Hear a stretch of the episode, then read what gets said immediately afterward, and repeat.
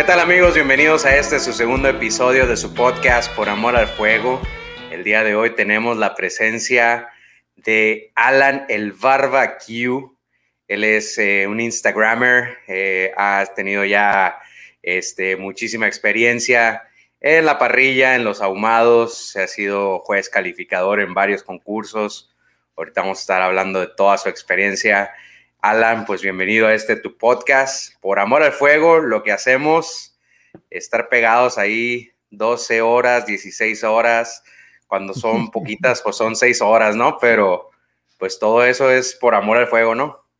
Sí, así es. No, pues gracias a ti por, por invitarme. Este, pues sí, en, en, este, hobby andamos. Es, es, un, es un hobby, es un hobby caro, este, pero, ¿eh? Pero también eh, si, si, no es caro, no es hobby, ¿no? O sea, dime qué hobby no está caro, ¿no? Conforme te vas, te vas metiendo a, las, a las entrañas de, lo que te empieza a gustar, pues la verdad es que todo, todo es caro al final del día, ¿no? Eh, ya depende de uno qué tanto le va a invertir, pero, pero sí, este hobby, la verdad que muy, muy, muy bonito, ¿no? La verdad que es muy bonito y muy, muy gratificante para, para, pues para todos los que andamos en este rollo, porque al final de cuentas sigue siendo, es un hobby sano, o sea, el, cocinar, el, compartir, el convivir, eh, pues de ahora sí que de manera sana, obviamente con chevecitas de por medio, pero... Por supuesto. Pero al final de cuentas es, es algo sano, ¿no? Fuera de vicios. Sí, por, como dices, sano entre la convivencia y todo eso, pero pues se vale, se vale echarse sus cheves mientras uno, ahorita yo aquí, pues me estoy acompañando aquí con, con una, eh, ya vi que tienes, no sé si sea agua o un shot de tequila, lo que mire que te está, es agüita adulterada, y sí, ¿no? Como dices, este hobby, que, que la neta yo te voy a ser sincero, apenas lo agarré el año pasado, el año pasado, pues que fue un año catastrófico para todos por lo de la pandemia y no, no nada más para algunos, sino a nivel mundial, pues me decidí, ¿no? Por, por empezar a, experimentar en este hobby, como dices. Eh, al principio, pues sí se me hacía bien complicado, ¿no? Eh, todo eso. Pero pues me gustaría también, Alan, que me contarías, que me cuentes tu historia de cómo empezó todo esto, que te remontes a que hagas memoria, eh, no sé, ¿no? En aquellos lejanos años noventas, no sé, cuáles fueron, cuáles fueron los años en los que, en los que te gustó esto. Sí, pues, pues no, estoy tan viejo, ¿eh? Este, no, no, no, te dejes engañar por la barba. Me imagino que te pasa igual, ¿no? Mira, yo también. este, no, tengo, tengo 31 años. Este, ah, está chavo, está chavo bien chavito, este, pero correteadón. Maleado. No, fíjate que todo empezó eh, como por ahí el 2014, 2015. No, yo creo que fue como el 2014. Eh, el, gusto ahora sí que un poquito más en serio por, por lo que era la parrilla. Digo, como norteños, y, si le preguntas a cualquier, a cualquier, a cualquier norteño, te va a decir, ¿sabes qué? Pues la carne asada la tenemos en la sangre, ¿no? Este, ya, ya, ya venimos con, eso en el ADN de, hacer carne asada el fin de semana, eh, con la familia, que las chevecitas y, y es lo que ya traemos. Y, y en particular, a mí siempre me gustó ser el güey que hace la carne asada. O sea, incluso antes de entrar a detalle y, a más profundidad con el hobby, eh, siempre, siempre fui el vato al que le gustó hacer la carne asada en las fiestas o reuniones, ¿no? Es el que te rifabas, el que es yo aquí me aviento, no hay bronca. Sí, digo, siempre me, me había gustado. Porque, sí, dime. porque la neta que en los tiempos de agosto, de julio en Mexicali, está cabrón, está cabrón estar ahí. Sí, sí está bien cabrón, pero pero eh, digo, nada, nada que, estar bien hidratado no, no, lo arregle. Este, ya, ya estamos bien, bien acostumbrados a, eso. Ah, y, digo, siempre fui ese vato al que le gustaba hacer la carne asada. Eh, Y, por ahí del 2014, más o menos, eh, un día, un día, este, en una, en una carne asada precisamente, un, un amigo y yo estábamos haciendo unas costillas, hicimos costillas, ¿no? Y nos quedaron bastante regulares, o sea, nos quedó bien y, me gustó mucho a mí esa expresión de la gente al probarlas, y, ah, cabrón, están muy buenas. Y, ese, ese sentimiento que me causó, yo creo que fue el detonante de, todo, ¿no? El ver la satisfacción y demás. Y, cada vez que nos empezábamos a juntar decían, oigan, hagan costillas, güey, hagan costillas, hagan costillas. Y fuimos mejorando un poquito la, el proceso, la receta, y, poco a poco lo, fuimos, lo fuimos llevando a, otros niveles. Y, y, por ahí del, ahora sí que bien, bien formalito, en el 2015 empezamos con un negocio de venta de costillas. Este, nos tocó andar, andar taloneándole en, varios bazares aquí en Mexicali. Estuvimos en, la Misión Dragón un chorro de tiempo. Eh, después, por ahí abrió un, un food park ahí un ladito de la Misión Dragón y nos fuimos al food park a vender costillas. Estuvimos otro rato ahí y nos empezó a ir muy bien. Nos empezó a ir muy bien y nos empezó a ir tan bien que tuvimos que tomar la decisión de retirarnos de eso, porque eh, cuando, cuando uno emprende un, un, business, la verdad es que tienes que dedicarle todo el tiempo del mundo. Y, llegamos al punto donde o, dejas tu trabajo del día a día y te dedicas al 100% a tu emprendimiento o a tu, o a tu negocio o a tu hobby, y, en, ese, en, ese, en ese momento nosotros decidimos eh, pues dejar el negocio, ¿no? Para, para mantener nuestros trabajos. Ya era demasiada la demanda y, decidimos eh, dejar, dejar el, tema del negocio por un lado, ¿no? Sin embargo, eh, algo que estuvo bien interesante y es parte de la historia de cómo empezó todo, el estar en ese negocio, pues nos llevó a descubrir eh, un poquito más de que, había, que, que, había algo más aparte de la carne asada y las costillas, ¿no? Sí, a huevo. Y, y, fui, y fuimos experimentando, y, hablo en plural porque, porque eh, ese negocio de, de, venta de costillas lo emprendí con un amigo. Él, ya no se dedicó a nada de cocina, le gusta mucho, pero absolutamente nada de eso, y, creo que ya ni de hobby. Y, también mi papá, ¿no? Éramos nosotros tres. A mi papá le gusta mucho cocinar, mi papá es chef de profesión. Este, cosa que yo no heredé de él, porque siempre le decía, papá, enséñame a picar verdura, y me decía, nada, tú aprendes solo. Eh, pero, pero por eso hablo en plural, ¿no? Y cuando decidimos cerrar el negocio, por ahí sale una convocatoria en el 2017 para, para un concurso de parrilleros aquí en Mexicali. Entonces dije, ah, caray, ¿a poco hay, a poco hay un mundo de competencias, no? Este, no, no sabía yo que, que, podías competir haciendo carne asada, era, era la mentalidad.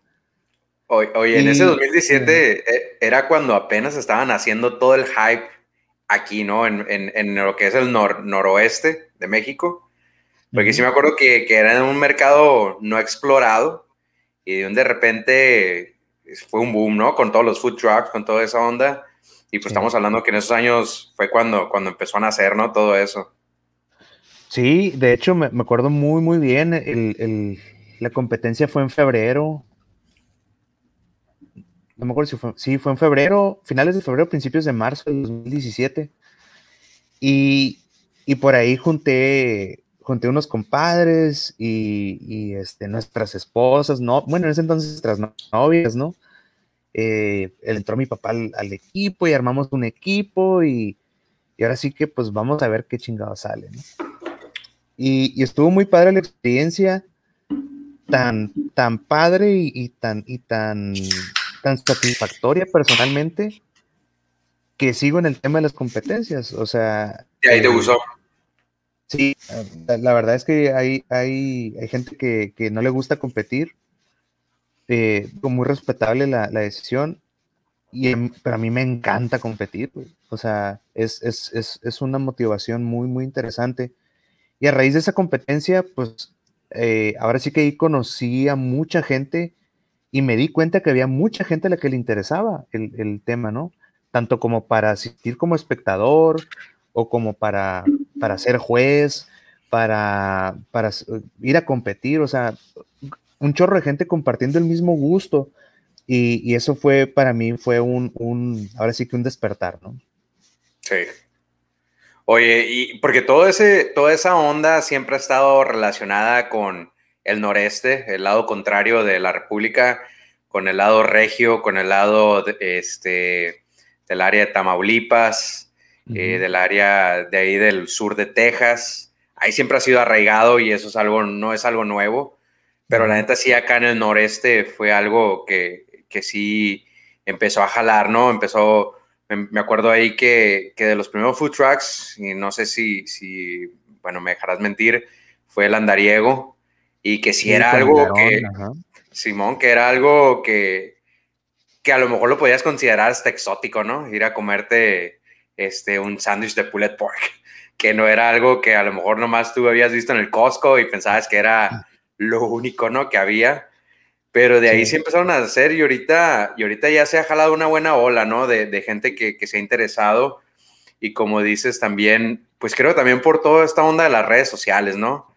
Sí, este, si ves ahí un pedazón de carne, si ves un brisket, si ves ahí este, unas costillas este, manchosonas, pues sí te jala, ¿no? Te jala, te jala la vista. y de ahí, y, y, es lo que me pasó a mí también, ¿no? Yo, pues la neta a mí se me hacía bien cabrón antes de hacer unas costillas. Este, y ya, ¿no? Pues poco a poco vas entendiendo las especies, vas entendiendo cómo funciona toda esta onda de la parrilla y, y sí, como dices, te jala, te empieza a gustar. Pero ya en un concurso, en un concurso, ¿cómo funciona esta onda? Porque sí he mirado que, que, que has concursado con, con, tu team del barbecue, sí. por eso me estoy dejando la barba a ver si, si ahora que regresan los concursos audiciono, este, ahí por lo menos para que me manden por las cheves, para que me manden por, por no, el sí. hielo. Ahí les no, hago el paro. De toda madre, de toda madre. Este, fíjate que, que, que las competencias, el tema de la competencia es un tema muy complejo. Por más, por más sencillo que, que se vea superficialmente, es un tema sumamente complejo más que nada porque eh, voy, a hablar, voy a hablar primero de las competencias aquí en México. Eh, aquí en México son muy, son muy ambiguas las competencias en el sentido de los criterios de evaluación. Eh, por ejemplo, tú vas a una competencia y te dicen, ah, va a haber tres categorías, ¿no? ave, puerco y res. Y, y no, pues es, un, es un mundo de diferencia. O sea, por ejemplo, dices, bueno, ¿y qué, qué ocupo cocinar para la categoría de res? Y, y, muchas veces te dicen, el platillo que tú quieras con que tenga el, el 70-80% de, la, de, de lo que presentes en el plato sea res. Y pues eso es muy abierto, güey. Es muy abierto, eh, demasiado abierto, eh, en el sentido donde tienes que jugar mucho con la creatividad, tienes que jugar mucho con la calidad del corte, tienes que jugar mucho con, con la presentación, la imagen. O sea, es un tema mucho más complejo. Sí, eh, por ejemplo, digo, y uno va aprendiendo. Por ejemplo, la primera competencia que fuimos, esta de, de, que te platicaba ahorita, que fue la que hizo que formáramos el equipo. Eh, pues nos pusieron una putiza, güey. Nos pusieron Esa una fue putiza. la primera. Sí, la primera sí. competencia. Sí, digo que si, si agarramos un lugarcito en, en, la categoría del postre, en esa, en esa competencia había categoría de postre a la parrilla. Pero, pero en las categorías de proteína, no, güey, o sea, nos fue fatal, güey. Fue, fue. ¿Y era, ¿Y era raza de qué región? ¿De qué región estaba compitiendo ahí? No, era pura gente de Mexicali, güey. Ah, puro de Chicali. Sí, había había creo que dos equipos de Tijuana y, y se acaso equipos del Valle de Mexicali, pero yo creo que en su mayoría equipos de aquí. Este, pero muchos de esos equipos estaban compuestos por chefs profesionales o, gente que, se dedica full, ¿no? Digo que no, que, no es, que no es excusa, ¿no? A final de cuentas todos competimos bajo las mismas reglas. Eh, pero, por ejemplo, pues no sabíamos emplatar, güey, no sabíamos... Pues según yo iba a hacer un corte y lo iba a poner en una tabla y ya, ¿no? y de ah. repente miraba a los otros equipos con platillos bien elaborados, o sea, eh, la proteína, no sé, súper bonita, con guarniciones, eh, adornos, eh, no sé, todo lo que te puedas imaginar, ¿no? Que, pueda tener un plato casi, casi de, restaurante chingón. Lo mirabas en un concurso de parrilla. Y yo con unos pichis taquitos ahí, dije, a la madre, güey.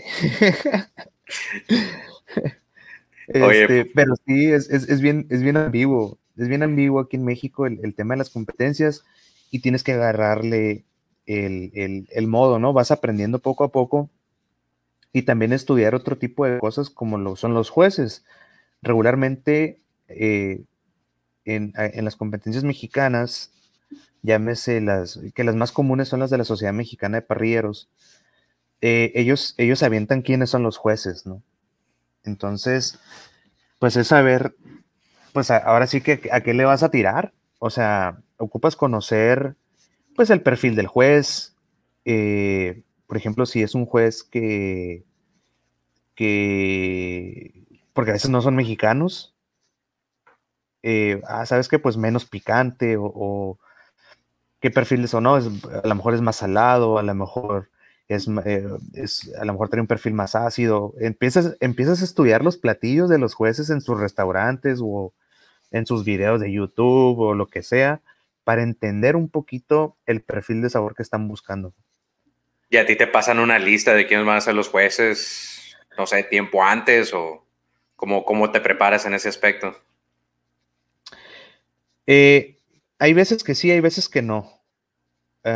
Muchas veces lo, lo, lo, mantienen los organizadores en secreto para... Por lo mismo. sí, por lo mismo. Y hay veces cuando, son eventos grandes, masivos, eh, donde hay público y donde a lo mejor si tú te vas a traer un chef de tal parte y eso te sirve como mercadotecnia para tu, para tu evento, eh, pues lo vas, lo vas a publicar y obviamente pues uno como parrillero se entera quiénes son, ¿no? Sí, a huevo, si, si van a traer a Oscar Mesa, que ahorita es el güey que está jalando más views en, todo Latinoamérica. es un chingo de pimienta negra. te traes un pinche cocodrilo de Luisiana y lo haces en el canca y vas a ganar, ¿no? O va a estar pelada. No te creas, eh, eh, es, bien en vivo. de hecho, de hecho aprendes, aprendes a lidiar con la derrota. Eh, nosotros somos un equipo que nos hemos caracterizado por ser, por ser los ya merito.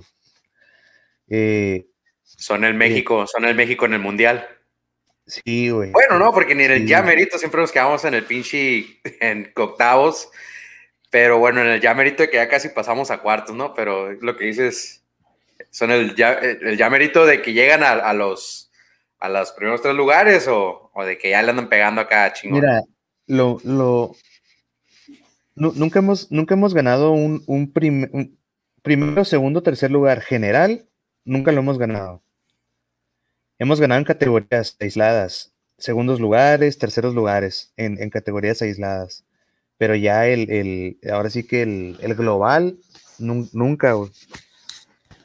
Este, que, que, digo que está bien, o sea, somos, somos un equipo que, buscamos aprender mucho de, las experiencias y lo que sí hemos notado es que hemos mejorado mucho como equipo de competencia, ¿no?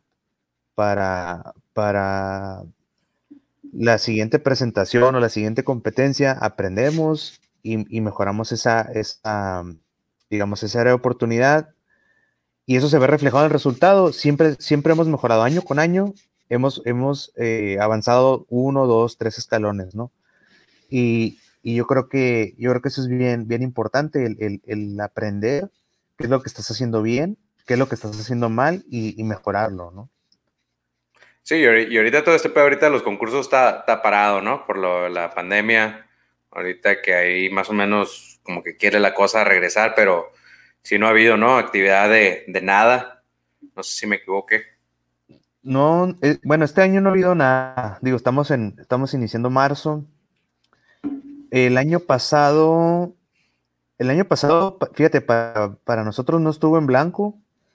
Eh, en febrero del año pasado, antes de, antes de que empezara todo este desmadre, alcanzamos a ir a, a Coachella, a, a, una competencia de la KCBS, que es la, la Kansas City Barbecue Society fuimos mi papá y yo, pero fuimos como jueces. Eh, que, que, eso, pues ya fue una competencia, aunque he sido como juez, pero ya fue una. Y en octubre de, de este año pasado tuvimos una competencia en el Valle de Guadalupe, eh, organizada por, por Calimax. Era, era por ahí una competencia de, de puros parrilleros de Baja California. Íbamos creo que tres, tres equipos por ciudad y, ahí nos trajimos el tercer lugar general. Ah, mira, sí hemos ganado generales. Sí, está, ya, le pegaste a la de bronce y ahorita, y ahorita en el futuro está todavía esa mentalidad de tiburón de, ir mejorando o ya a lo mejor los concursos dejarlos en pausa. ¿Cuál es el plan? No, el, el, plan es seguirle, el plan es seguirle. Este, a mí me gustaría más empezarme a ir a competir más al otro lado. Eh, a diferencia de las competencias de, en México, ah, cuando son competencias reguladas por, por, la Kansas City Barbecue Society o por la, o por la SSA, que son la State Cook-Off Association, eh, están súper, súper, súper cuadradas las reglas. No hay, no hay punto de quiebre, no hay, eh, que digo, que te limita a lo que es la creatividad, te limita al emplatado, te limita a cosas que uno está acostumbrado a, hacer, ¿no? Pero también, también este, te permite que haya menos margen de error al momento de, hacer una evaluación. De hecho, allá en Estados Unidos, o digo, más bien en, esas ligas, ya no digo Estados Unidos porque las ligas ya llegaron a México. Eh, eh, esas, esas ligas se caracterizan por hacer evaluación a ciegas. O sea, tú no ves al parrillero ni al juez, o sea, no tienen interacción. Tú no sabes a quién estás evaluando ni nada, ¿no? Ti te dan una caja blanca de esas de foam de comida. Tú lo pruebas y... Lo pruebas, lo calificas y órale, ¿no? Y acá no, acá, acá, acá llega el juez a tu mesa o tú vas a la mesa del juez. Más espectáculo. Sí, es más show y tienes que vender el platillo, o sea. Eh, y si no eres buen vendedor, valiste madre, güey. Te la pelaste. Así es. Oye, ya estamos hablando, estamos hablando ya de competencia, estamos hablando ya de pedos serios, pero la neta, ya regresándonos a las raíces, mi barbecue, la neta, la has cagado en la parrilla. Yo, pues como todos, ¿no? Yo creo que sí. Y esto es para la raza que va empezando. Ahí para que nos cuentes una experiencia que tú digas, la neta, la cagué. Fíjate que el, ahí en el, en el Instagram, yo regularmente los martes, los, ajá, los martes subo, una cajita de preguntas y contesto eh, dudas, ¿no? sí, sí lo he visto de todo, no, no nada más de parrilla, de, de, todas las pendejadas ahí que salen, ¿no? y, y hace días, eh, perdón, hace, hace, un par de semanas eh, me, me, hacían esta pregunta y me encanta contar esta anécdota, güey. Me encanta, güey, porque eh, nosotros no sabíamos hacer tuétanos, güey. Y, digo, nosotros estábamos un compadre y yo, y un día muy chingones fuimos y compramos un chingazo de tuétanos al, a la carnicería. Este, hicimos una carne en su casa y la madre. Eh, los señores don parrilleros, equipo de competencia, van a hacer tuétanos, güey. Y, la verdad es que nunca lo sabíamos. Instagram y todo el pedo. Sí, no, no, olvídate, güey. y, y, la verdad es que nunca los habíamos hecho, güey. Eh, y, pues yo creo que de esto se trata, ¿no? Eh, de, de conocer los productos con los que vas a cocinar y aprender y cagarla, güey. Tienes que cagar a huevo. Tienes que echar a perder cortes, tienes que... Ni modo, tienes que aprender a la mala, ¿no? Como en toda la vida. Sí, a huevo. Y, y muy fregones, agarramos los tuétanos, le echamos sal, pimienta, todo el rollo, los ponemos en el asador a fuego directo estaba súper fuerte, güey, ese asador. Todavía me, es más, me acuerdo y, y, siento el pinche calor de ese asador, ¿Y andabas quemando la casa o qué? No, no, digo, estaba, estaba fuerte para. Controlable, controlable. Sí, sí, pero yo creo que yo creo que andaban unos, unos 350, güey, 350 Fahrenheit el asador ese. No, pero directo, pues empieza a escurrir la grasa y se hace un cagadero. Sí, no, fíjate. Entonces le echamos el chingazo de pétanos a fuego directo. Este, tapamos el asador y lo dejamos como 40 minutos ahí, güey. Entonces, cuando, cuando nos acordamos o cuando dijimos, ah, seguro ya están, ¿no? Este, vamos a sacar los tuétanos. Y no, me era puro pichi polvito, güey. O sea, el, el, el tuétano es más, se me hace que no era ni tuétano, el tuétano ya estaba quemado, derretido, no sé, güey. Eran, los granos de sal, nomás que estaban ahí, todos tostados, güey. Y que dijeron, bueno, pues no vamos a comer tuétano. No, no, le estamos... tacos. estábamos en la casa de mi compadre y, y estaba mi, esposa y su esposa. Y les digo, ¿saben qué, mijas? I'm sorry. se canceló. Se, canceló. Lo que les habíamos dicho se canceló. Sí, no, güey, esa, esa, esa fue una cagazona muy, muy. Estuvo, está memorable, güey. La neta nos. Oye, pero, pero te fue bien con el tuétano porque la neta no está tan caro. Eh, sí, sí está. Si hubiera sido con un pinche tomahawk o con un pedazón acá de un ribaizón. No, hombre, güey. He echado a perder. El, de hecho, el, último que eché a perder, así que, que me acuerdo, fue precisamente hace como un año nos estábamos preparando para una competencia en abril del año pasado, que obviamente se canceló la competencia. Sin embargo, ya estábamos practicando para, para esa competencia. Y nosotros tenemos un lema en el equipo que, dice que, juegas como practicas, ¿no? Entonces, eh, habíamos, habíamos este, estado practicando, regularmente lo hacemos con proteína barata. Eh, compramos ribeye tranquilón y demás. Que es barato. No, no, o sea, me refiero de calidad, de calidad normal, de la que encuentras en la carnicería, en la que sea. Cualquier. Sí. En la en, en el Florido, ¿o no?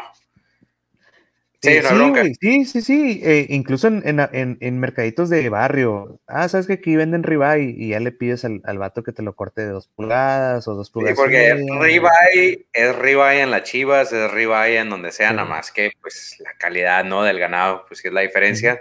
Sí. Pero sí es lo que dices, ¿no? Que, es lo que... Sí, o sea, practicamos con ese tipo de carne eh, al principio y al final hacemos una o dos prácticas con carne ya de buena calidad o de mejor calidad, perdón. Eh, que ya a lo mejor la tenemos del otro lado o, vamos viendo cómo, cómo, lo, cómo lo hacemos. Y el año pasado estábamos practicando para una competencia de, la KCBS, pero iba a ser aquí en Mexicali. El, el famoso a la parrilla fest, ¿no? en el que este hicieron la pinche vaca de como cuatro días, ¿no? Antes de. sí, de hecho, de hecho tengo videos de esa vaca cuando la estaban subiendo y, después te los mando, güey.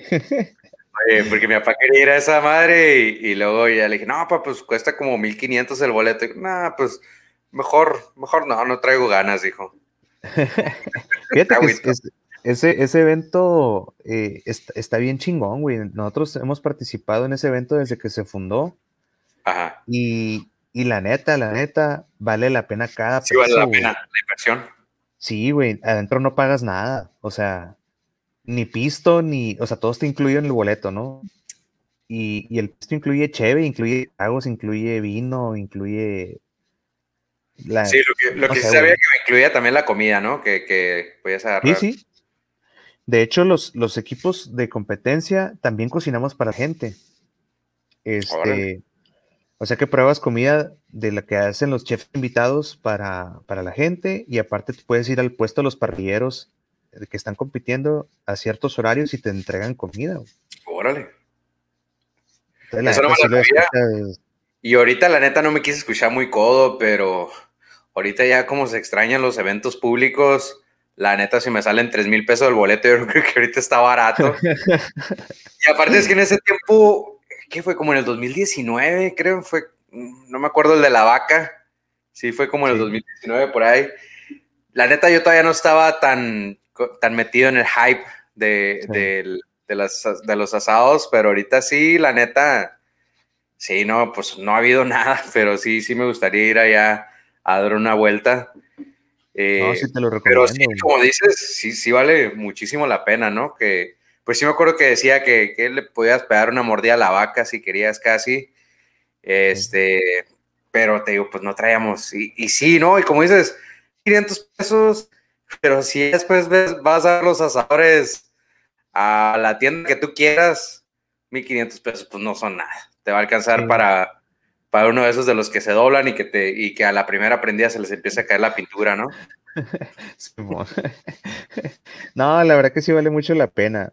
Y digo, y antes de que se me olvide la, anécdota de la cagada esta, eh, fuimos y compramos briskets completos, güey, 18 libras de brisket, bonitos, güey, calidad prime, una hermosura.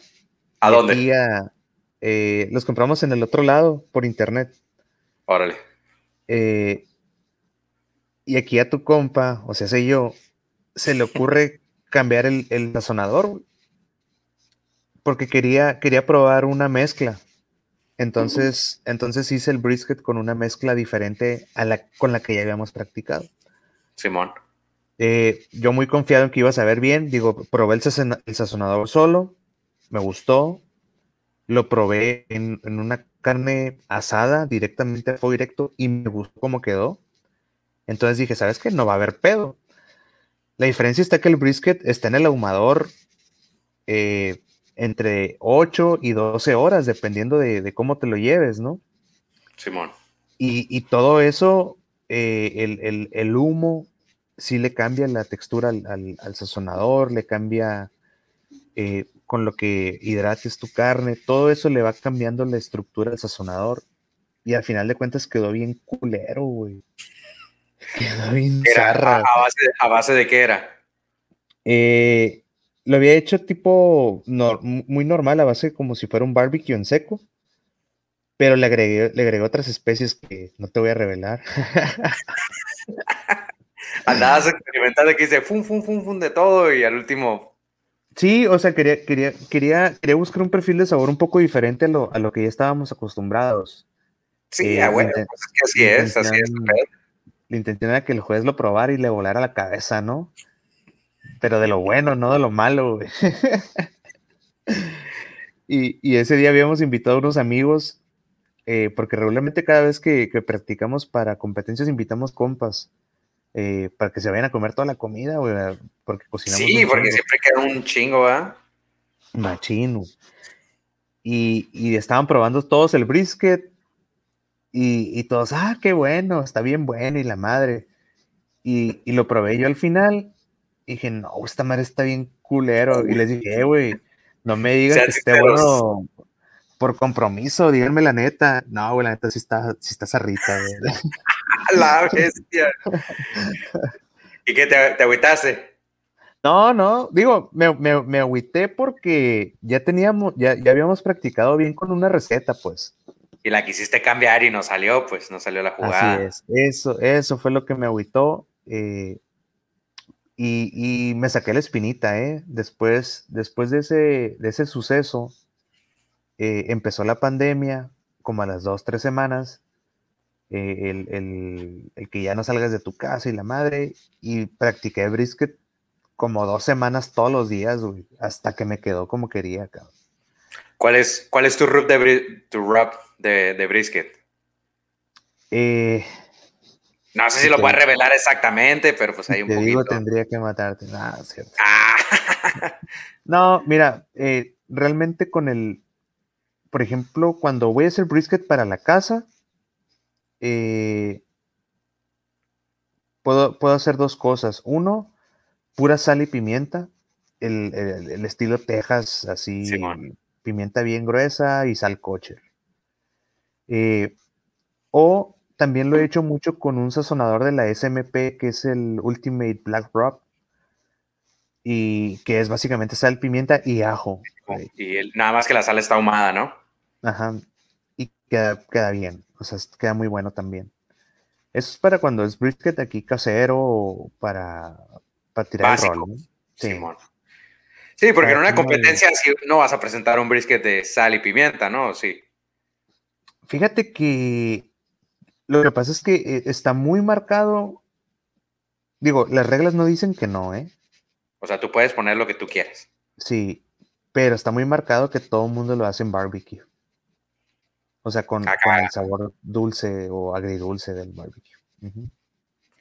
Oye, yo te voy a contar mi experiencia con el brisket, ahorita que ya estamos hablando del brisket, y la neta es el rey, es, es el rey del, del, barbecue, ¿no? Ya cuando haces un brisket ya es que ya agarraste callito, ya, ya, que ya te aventaste varias costillas, vamos a cambiarle, ¿no?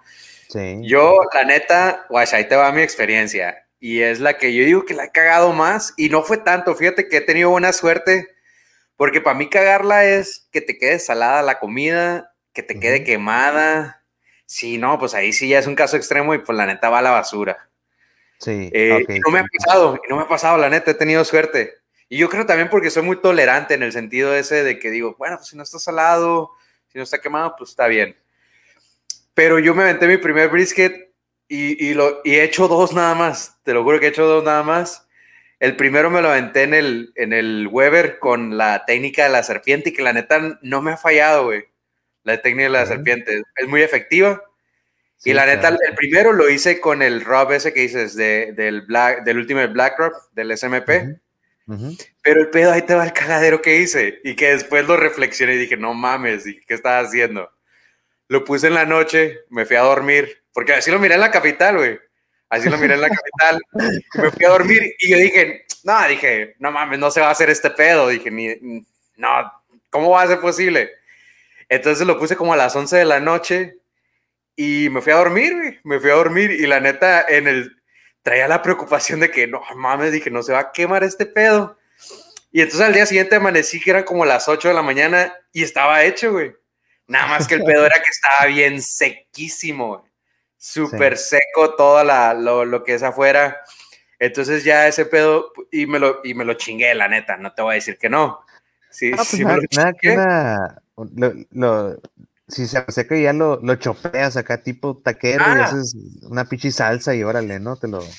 Simón, no, lo que sí estaba bien duro y no lo va a negar eran las, las orillas, las orillas del, del, del, flat. Eso sí, pero no, no, lo envolviste. No, por eso te digo el pedo, fue que me fui a dormir y me valió madre, lo dejé. Entonces ya después supe cómo era el cagadero, pues que, o sea, tienes que estarlo humectando, no es como que, ay, o sea, está bien, pues era el primero y te digo también, te vas por lo que ves en el YouTube, no siempre te tienes que ir a, a, lo, tienes que usar el razonamiento, ver, y ese fue el primero, el segundo ya lo mejoré, el segundo sí lo hice con, con sal, pimienta y ajo. Y ahí sí usé yo mi, el, el, la, sal, la, la, sal kosher. Y usé la pimienta acá. Yo la molí, pues no tengo, pues para estarle moliendo un chingo de pimienta, te vas a llevar dos días. Pero el pedo fue, el pedo fue, a ver, a ver, tú me vas a dar un consejo. Porque el pedo fue que lo hice y la neta quedó bien porque lo hice igual con la técnica de la serpiente y todo el pedo. Nada más que al momento de que le hice el, el trimeado, le quité la grasa y ese pedo, me empezaron a salir charquitos, güey. Ok. Me salieron charquitos y, y, yo sé que el pedo ahí es nada más que el, que el bark no se va a marcar bien, pues. Donde está, que se quedan así como los, los, los charquitos en la, en la carne. Mira, el... Es que sabes que el, el, tema del, el tema del bark es un tema bien complejo, güey. Tiene que... Sí, es que tienes que tener un chorro de por ejemplo, yo, yo conozco raza que tienen unos, unos, unas costras impresionantes, güey. O sea, que, que yo digo, a la madre, güey, pichica negra así, Se, mira, quemado, ¿no? Parece, parece que está quemado esa madre. Pero parece como, como si fuera piedra volcánica, güey, así negro, eh, no sé. Pasado de lanza. Pasadísimo de lanza. Y lo tientan y súper blandito, güey, como gelatina. Y a la madre, güey, ¿cómo haces eso? Y, y, mucha raza, mucha raza recomienda el, el, ahumado en frío dos horas antes del ahumado normal, güey, de cocinar. Este, dejan que las especies reaccionen con el humo sin, sin meterle temperatura. Eh, también, también tiene que ver mucho con que lo estés hidratando. Eh, por ejemplo, conozco mucha raza que lo hidrata con vinagre, pues, la mezcla clásica, ¿no? mitad vinagre, mitad jugo de manzana, ¿no? Es, como un. Es como el básico. Eh, y por ahí hace poco leyendo, un libro de barbecue, me topé con que lo, mejor para conseguir costra, digo, según el libro, ¿eh? no, no, no lo he comprobado, lo, es, el tema del mop, que es como un trapeadorcito que, Y yo sí he usado el mop, no soy muy fan del mop eh, en general, porque siento yo, yo creo que más bien no lo, no lo he hecho bien, ¿no? Porque siento que le tumbo la costra, ¿no? ¿Con que Pero... con atomizador? Sí, yo uso atomizador, así es. En vez de usar el trapeador ese, yo uso atomizador y a, mí es como me, funciona. Y, la verdad es que, la verdad es, que es, muy, depende de, cada uno, y lo que, lo que te funciona a ti. El, todo este tema de la parrilla y los ahumados es como el vino. ¿Sabes cuál es el vino más bueno? El que a ti te guste, cabrón. O sea, Vale madre la uva, vale madre eh, el tiempo. El que a ti te guste, ese es el más bueno. Y, como te funcione eh, a ti generar la costra, digo, obviamente pues hay que documentarse, ¿no? Y ver qué hace la demás raza para, para conseguirla. Y, la otra es no dejarnos llevar, como bien dices tú, el, el, pinche YouTube, la neta, la neta, es, es una farsa, güey. el, de, ah, te voy a revelar los secretos para conseguir la mejor costra en tu brisket, ¿no?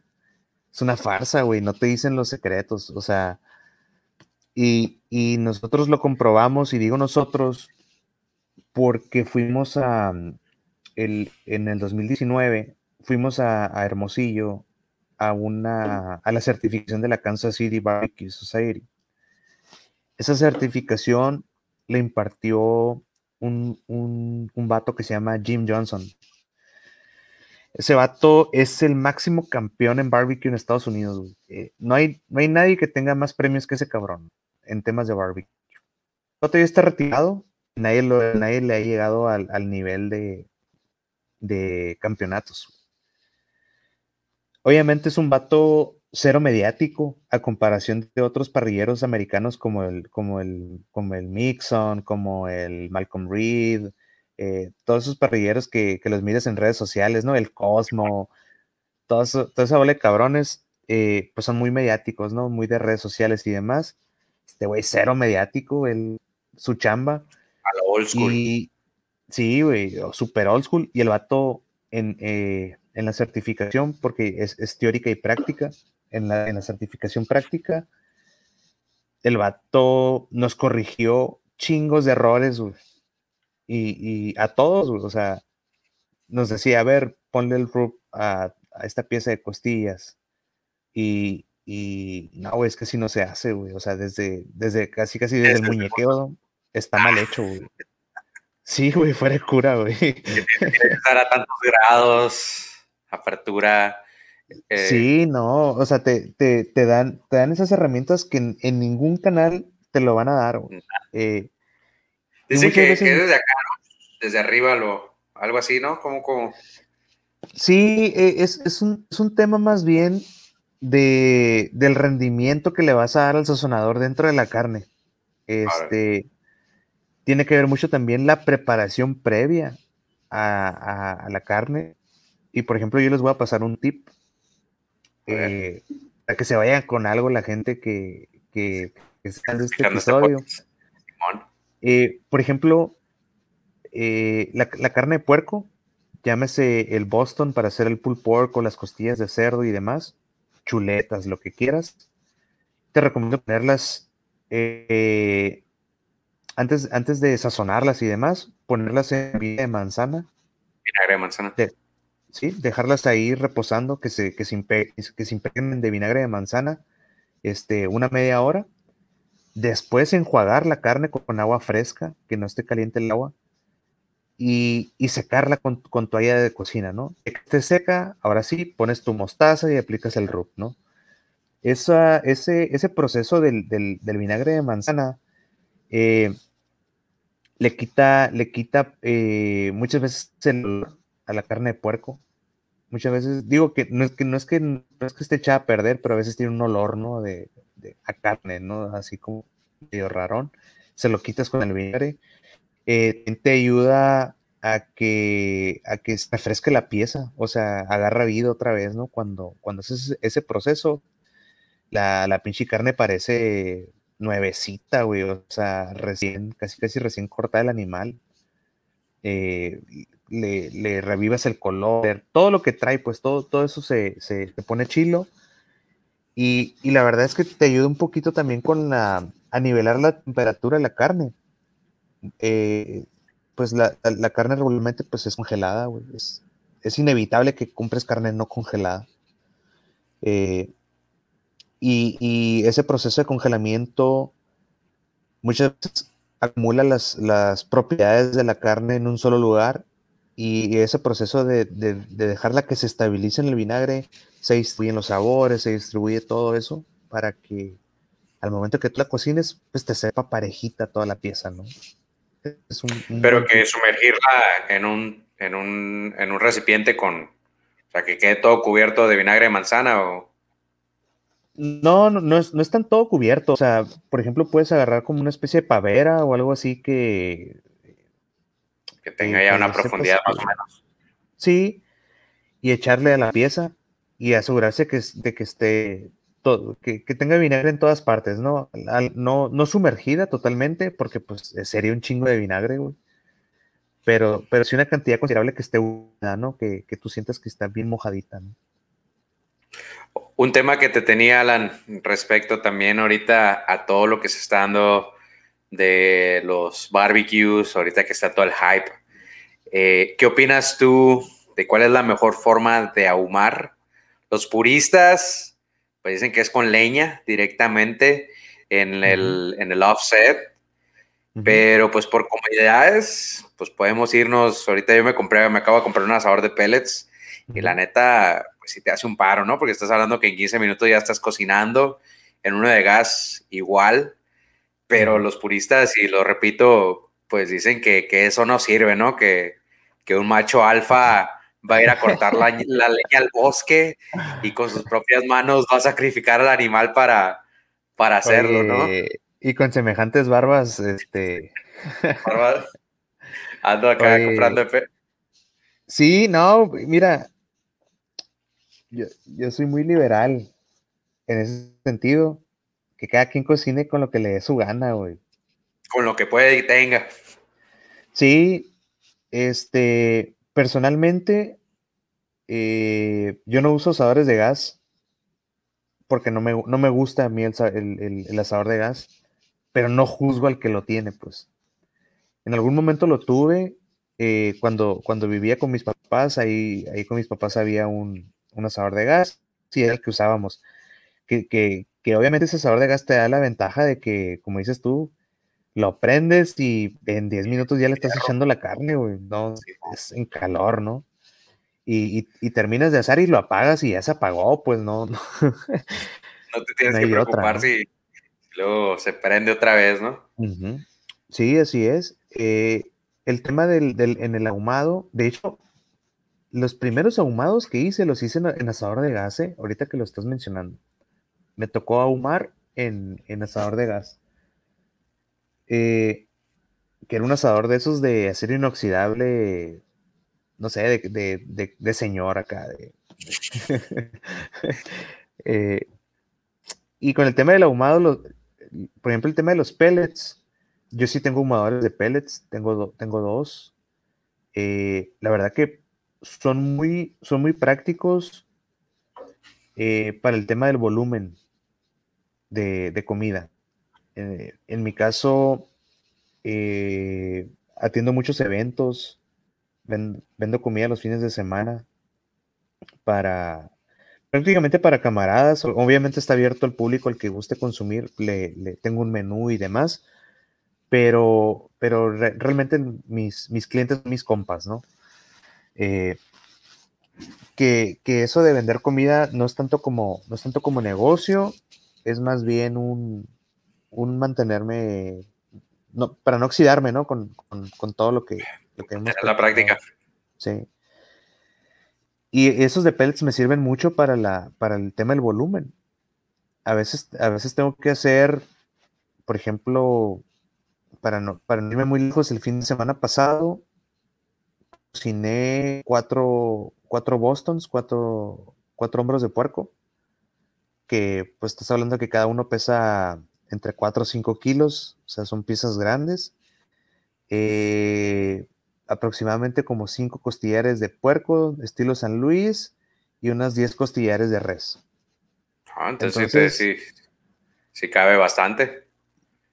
Sí, no, la, verdad es que, la verdad es que sí, imagínate si tuviera que hacer todo eso en, asadores de, de, leña o de carbón, que sí se puede, pero yo no tengo el equipo eh, para ese volumen, ¿no? De hecho, le, me lo están fabricando. saludo al Paco. si, escuchas esto, Paco, apúrale, güey. Ah, te crees. no, sí, un saludo a Cali Smokers. De hecho, se los recomiendo mucho, ¿no? Es, un camarada aquí que está haciendo ahumadores y asadores aquí en Mexicali.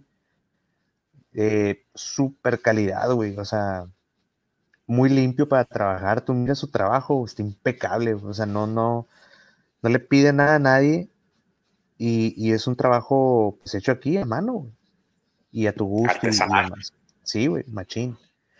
Eh, entonces no tengo el equipo para hacerlo con carbón. O sea, ya me veo prendiendo pinches 6, 7 Webers y no, güey, olvídate. Entonces, para, para, ese tipo de cosas, yo sí uso los de pellets eh, para ahorrarme tiempo y para, y para sacar todo de un jalón, ¿no? ¿Y cuál es tu, cuál es la leña que, que prefieres utilizar para, para todos pues estos ahumados? Para, los de pellets. Pues que eh, utilizo, depende de la, de la proteína. Sí, o sea, y, igualmente para, el, para los pellets y para los ahumadores que tengo de, carbón y leña, eh, depende mucho de la proteína, ¿no? Por ejemplo, para el cerdo, yo, yo uso una mezcla de, de cerezo con manzana, el, apple y el cherry, que es, es lo más dulcecito si llego a conseguir eh, nuez, utilizo pellets de nuez o leña o, chunks de madera de nuez. Que para mí la de nuez es la más versátil y la mejor, güey. Pero es muy, difícil encontrarla, por lo menos aquí en, las zonas cercanas. Olvídate, de repente me la he encontrado en Walmart en el centro de California, pero no todo el tiempo hay, ¿no? cuál, ¿Cuál es la diferencia? Porque sé que hay una que se llama Pican y hay otra ah, que es, el hickory. Es esa, ¿verdad? Ok, el, el, pican es, el, es la de nuez. Ajá. Y el hickory es el nogal. Nogal. ¿Y cuál es la son, son similares, ¿no? El, la de nogal es un poquito más fuerte, Sí. Es un poquito más fuerte. Eh, es como. Mm, el sabor final es como un poquito más especiado, así como mm, spicy. Más notorio. Sí. La, de, la, de nuez es más suave, es, es una madera muy suave, de ahumado ligero, ideal para pescado, para pollo, para puerco. Eh, para la carne de res se puede usar, pero queda muy, muy ligero el sabor del ahumado. Por ejemplo, yo conozco gente que no le gusta el sabor ahumado, el sabor a humo. Sí, que sí. Que si no le gusta, ¿no? Que no está acostumbrado, yo creo, básicamente. Sí, ¿no? Eh, y, básicamente esa, esa madera de, nuez puede ser la ideal porque es, un ahumado muy ligero. Está presente, pero no, no satura, ¿no? A comparación de un mezquite, de, un nogal, que que, son, que son... Son más fuertes. Sí, súper fuertes.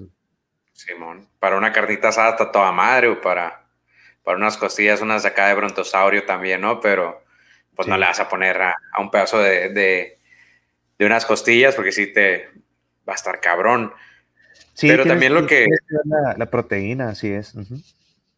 Oye, pero, pero también lo que, lo que dicen mucho al respecto de eso, pues es que tienes que ir también combinando, ¿no? Como dices tú que, utilizas manzana y cere manzano y cerezo, esos son los más ligeritos, ¿no? La otra vez lo probé el, cerezo, la neta, por primera vez y, y, sí, pues acá apenas acá se va a percibir, pero sí como que tenemos la onda de que si está ahumado, porque yo me acuerdo mucho que cuando hacían la barbacoa, que no, se ahumó y ya era algo como que, ay, no mames, hay que tirarlo.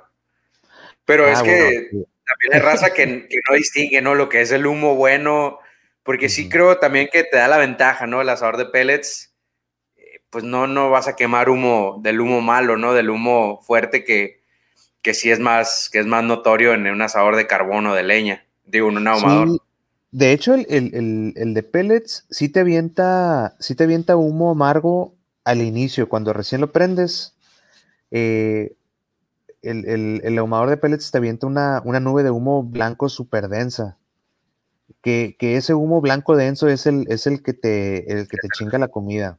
Sí. Eh, pero, es, pero es un tema de, dejarlo pasar para que, para que abra paso, ¿no? Al, conforme vaya teniendo flujo de aire, pues va a ir, va a ir aclarando ese humo hasta que, hasta que vamos a ver el famoso humo azul, ¿no? o el humo que apenas se nota, ¿no? a contraluz. Pero de lo que sí estoy en contra y que sí se me hace, ahí disculpen la palabra, una mamada, es el, el liquid smoke, que lo usan para, para hacer así cuando hacen en horno. Eso sí, ya no se me hace natural. De eso sí, mejor digo, mejor échenlo nada más al, al horno y la neta, pues te vas a ver a la, carne o al barbecue, pero en sí pues sí, porque la neta, y te digo, el año pasado que empecé con esta, con esta onda no estaba muy acostumbrado al sabor a humo, pues.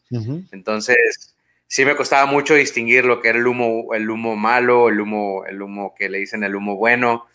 Pero sí me acuerdo mucho que hace como unos 3, 4 años uno de mis primos hizo un pollo. Y no mames, eso sí era notorio el humo, vamos a decirlo, el humo malo porque era de que lo recalentabas en el microondas y nada, pues hacía un apestadero por todos lados. Y sí, al comértelo también era casi imposible. Estaba, estaba, estaba cabrón comértelo.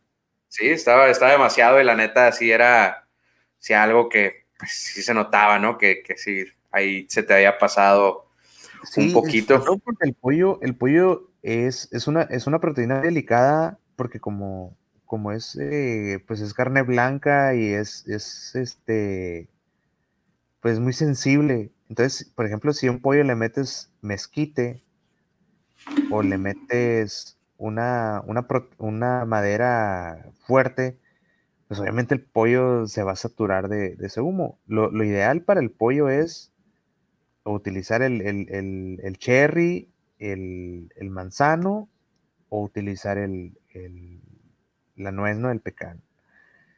Que son, que son humos más suaves, ¿no? Más, más amigables con el pollo. Que, que al final de cuentas, eh, el chiste es no saturar la comida, ¿no? Y, mucho de lo que tiene que ver también es con el humo, eh, es el tema del sazonador, ¿eh? la, la, reacción que agarra el sazonador depende también del humo y depende de la cantidad de humo que le metas. Por ejemplo, muchas veces se confunde el, que, el, que el que el asador está aventando humo blanco. Dice, ah, estoy ahumando, estoy ahumando. Y muchas veces se confunde con que, con que, ah, mira, qué chingón está ahumando este güey, ¿no? Olvídate, ese, ese humo te está, te está, echando sí, no, te está echando a perder tu comida. El, el, y, de hecho, por ejemplo, en, cocciones largas, el, proceso ahumado es, un tiempo nada más. O sea, por ejemplo, por, por un ejemplo, un, Boston para hacer pulled pork, el, proceso, por ejemplo, si la pieza la, mantienes, ¿qué te gusta? Ocho horas. Eh, el proceso ahumado realmente dura tres, que son las primeras tres horas, ¿no? Ya a partir de ahí, si le sigues echando madera, es pura vanidad. ¿O no? ¿No te la pesa? No, mientras sea humo bueno, no pasa nada. Pero realmente ya no va a captar más humo, pues. Por eso muchas veces cuando, cuando humamos, por ejemplo, a ti que te gusta el método de la serpiente, eh, tú pones tu, serpiente de briquetas, ¿no? alrededor de, la, de tu asador y en puntos estratégicos colocas chips o, trozos de madera. siempre, por lo regular. Sí, o sea, si ponerlos al final no le va a aportar nada.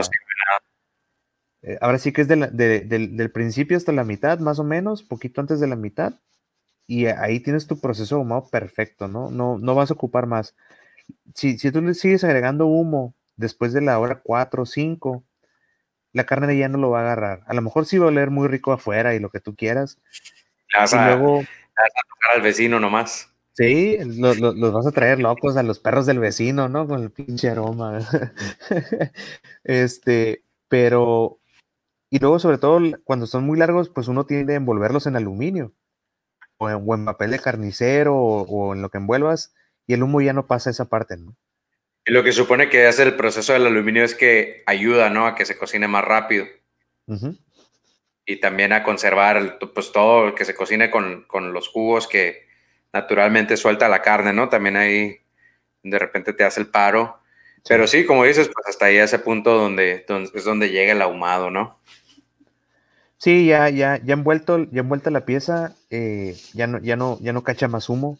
Eh, básicamente lo que estás haciendo es eh, cocinar más rápido. Madera. Y gastando madera también. ¿no? Y gastando madera, así es. el, que, otra parte bien importante es el tema de, cuando lo envuelves en aluminio, asegurarte que lo envuelvas bien apretadito, sobre todo para los tomados, ¿no?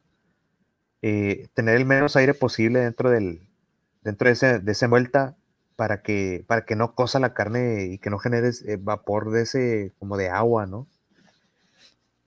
Eh, Simón, porque luego... porque eso también te arruina el bark. Es lo que. El bark es la costra, entonces eso también te la humedece y la neta no, no queda igual, ¿no? Pues tiene que quedar acá. Supone que también el proceso del, envolver la pieza es por lo mismo que, te protege el bark y que ya lo que se logró ya se quede, ¿no? Sí, sí, sí. Alan, un consejo que le quieras dar a la raza que se quiera animar a este, empezar a hacer, pues desde la carnita más básica hasta que si ya le quieren experimentar ¿cuál sería tu consejo y que le puedes dar a, las personas que quieran empezar en este bello arte? No, pues el consejo es que se animen, güey. Que, se animen, que prueben. Obviamente, pues no les tiene que gustar todo. Eh, hay que aprender de los, de los errores, ¿no? De, de cada cocinada es una experiencia nueva. Eh, tómenle fotos a la comida, presuman su comida por, por, más fea que esté o por si al final de cuentas no estuvo tan bueno, no importa. El, uno tiene que estar orgulloso de los platillos que cocina siempre, ¿no? Ese es mi consejo, que se animen, que, que, experimenten, este, y que, que le tomen fotos y que lo presuman. Yo creo que es bien importante el presumir y el estar orgulloso, digo, y presumir en el buen sentido, ¿eh? de, de, estar orgulloso de lo que tú cocinas, ¿no? Yo creo que eso eso vale, vale un chingo, ¿no? Sí, porque la neta te estás aventando varias horas y muchas personas, y mi papá es uno de ellos, que me dicen, Nana, no mames, ¿cómo tardas ocho horas en hacer la comida? 12 horas. Sí, sí, no, pues papá, es, es un arte, pues es un arte el estar cuidando ahí la pieza. Y la neta, la chulada ahorita, apenas a, a antier lo estrené el asador de pellets, pues es de que, porque yo, yo ahumaba antes en el, en el Weber, con la técnica infalible de la serpiente, así lo digo. el pedo es que pues tú pones la temperatura y no se te va a subir más de ahí, pues. Y luego trae la, la, belleza esa de que está conectado al teléfono y el teléfono pues te va mandando la temperatura, lo puedes cambiar. Pero sí, o sea, pues esa es la onda, pues durar, porque yo me acuerdo mi primer, el primero que hice así que duré bastante fue un pulled pork y la neta sí, me acuerdo que miro fotos y digo, bueno, me falta un poquito más de costrita, me falta acá el digo, no, no fue así como que, que la regara, Pero pues ya, yo creo que también ese es el paso de decir, ¿sabes qué? Hoy me quiero aventar algo y que voy a durar 8 o 12 horas haciéndolo. Y que voy a estar ahí este, atomizando, voy a estar cuidándolo. Y pues es que la bronca también ocupas el tiempo para, pues un día que tengas libre, para no hacer nada, ¿no? Más que cocinar. No, y, es, un, es, un, tema de paciencia, ¿eh? eh es, es, un tema de ser muy paciente, es un tema de ser muy perseverante también. El, nadie, nadie nace sabiendo hacer estas madres, güey. Simón. El, por ahí decía el, el, Franklin, el Aaron Franklin, el, el famoso este, parrillero de Texas, ¿no? Que el mejor brisket del mundo. Decía el vato y está caro, ¿eh? Está caro porque Ahora subió uno en la capital, pues hoy lunes que estamos grabando este podcast, este, en 245 bolas, la pieza era como de unos, que eran como unas 15 libras, así estaba caro, 250 bolas la pieza. No, pues mejor voy al mercado y me compro yo una y la hago, ¿no? Sí, digo que, que, que digo, yo no he tenido el, el, placer de probar el brisket de ese vato, pero, pero tengo camaradas que sí, que dicen que está perrón. Sí, güey. Y, camaradas del gremio, eh, este, parrilleros, competidores. Y dicen, ¿sabes qué, güey? Es otro pedo, güey. Oye, por 250 bolas a lo mejor te alcanzas a ir a comprar un boleto a Austin. Está en Austin, ¿no? En, Texas. Y, y, te alcanzas a ir todavía y llegas y te formas porque eso, pues tienes que ir a hacer fila desde la madrugada, ¿no? Desde que van a abrir para que alcances. Sí, es un, es un pedo, güey, es un pedo entrar. Este, pero sí hay, hay una ruta ahí en, en, Texas para conocer varios lugares de barbecue, los más chilos, o por lo menos los más turísticos, ¿no? Este, algún día lo haré, algún día. Un día nos vamos, nos vamos y vamos a dar la vuelta ya a ver qué, a ver si es cierto que están perrones.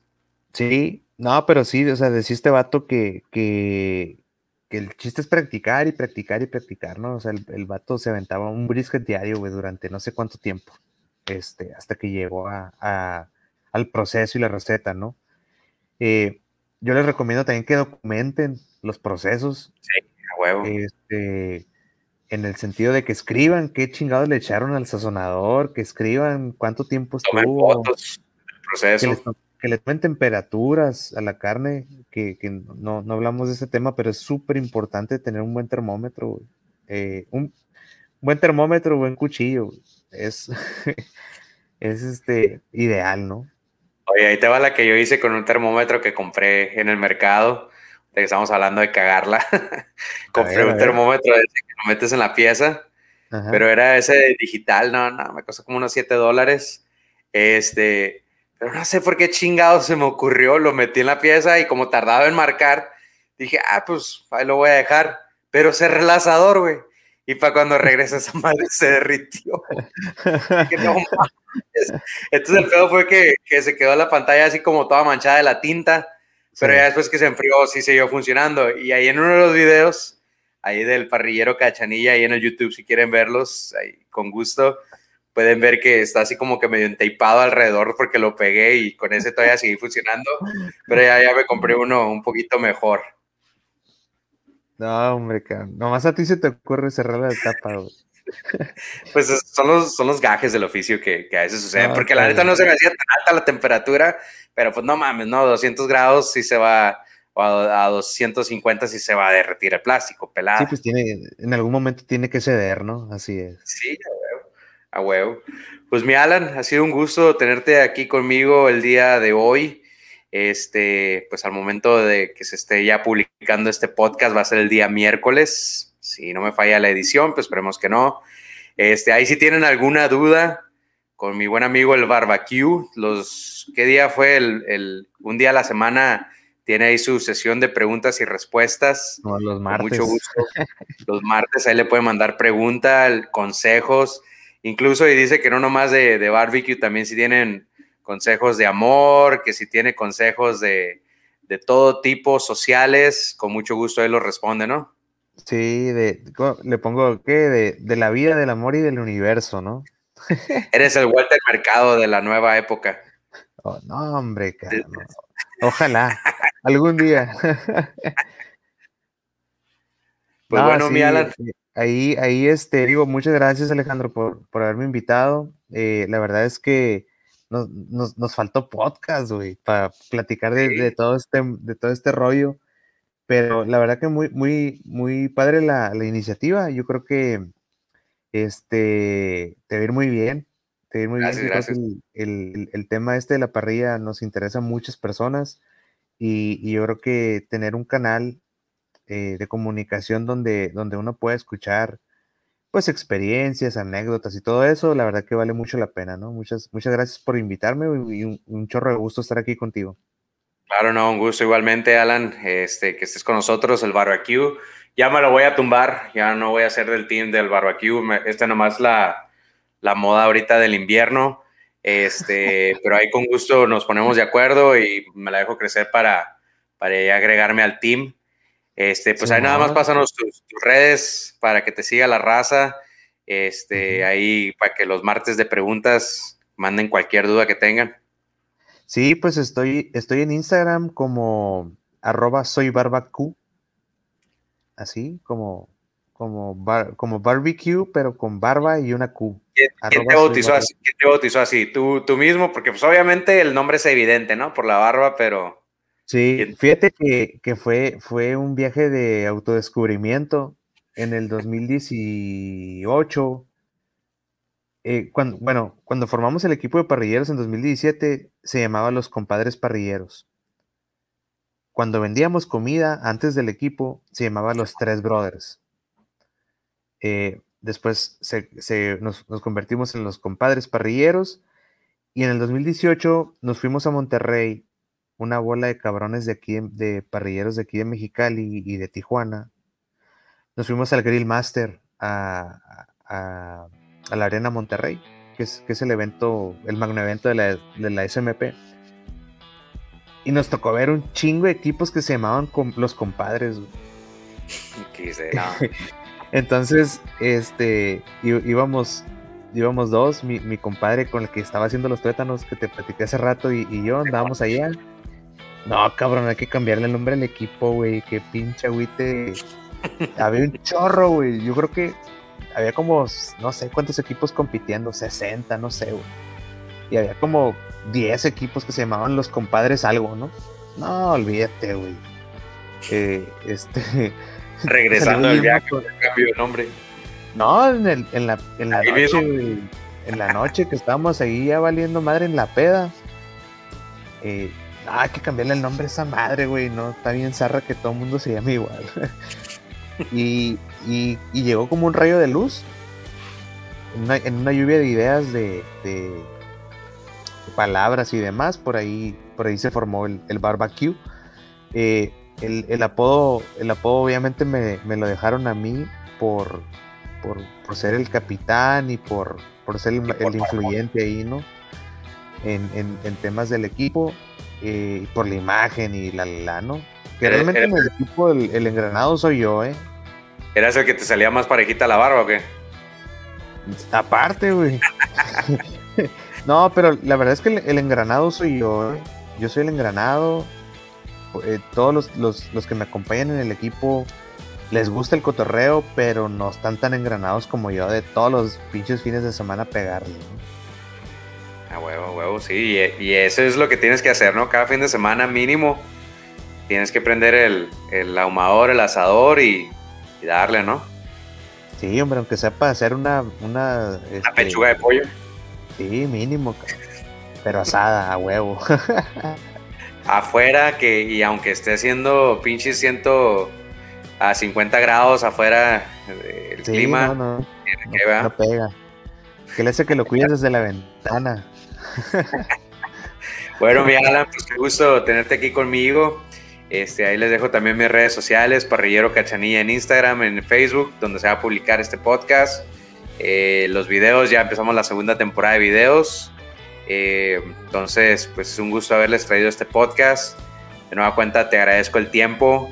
Este, yo sé que ahorita con las responsabilidades de papá, pues es un poco más complicado, por eso nos está grabando un poquito más noche. Ahorita, pues no se nota porque pues ya está pregrabado, pero de igual manera te agradezco, Alan. Sé que cuál, cuál valioso es, es tu tiempo. pues no queda más que despedirnos y nos vemos hasta la próxima amigos.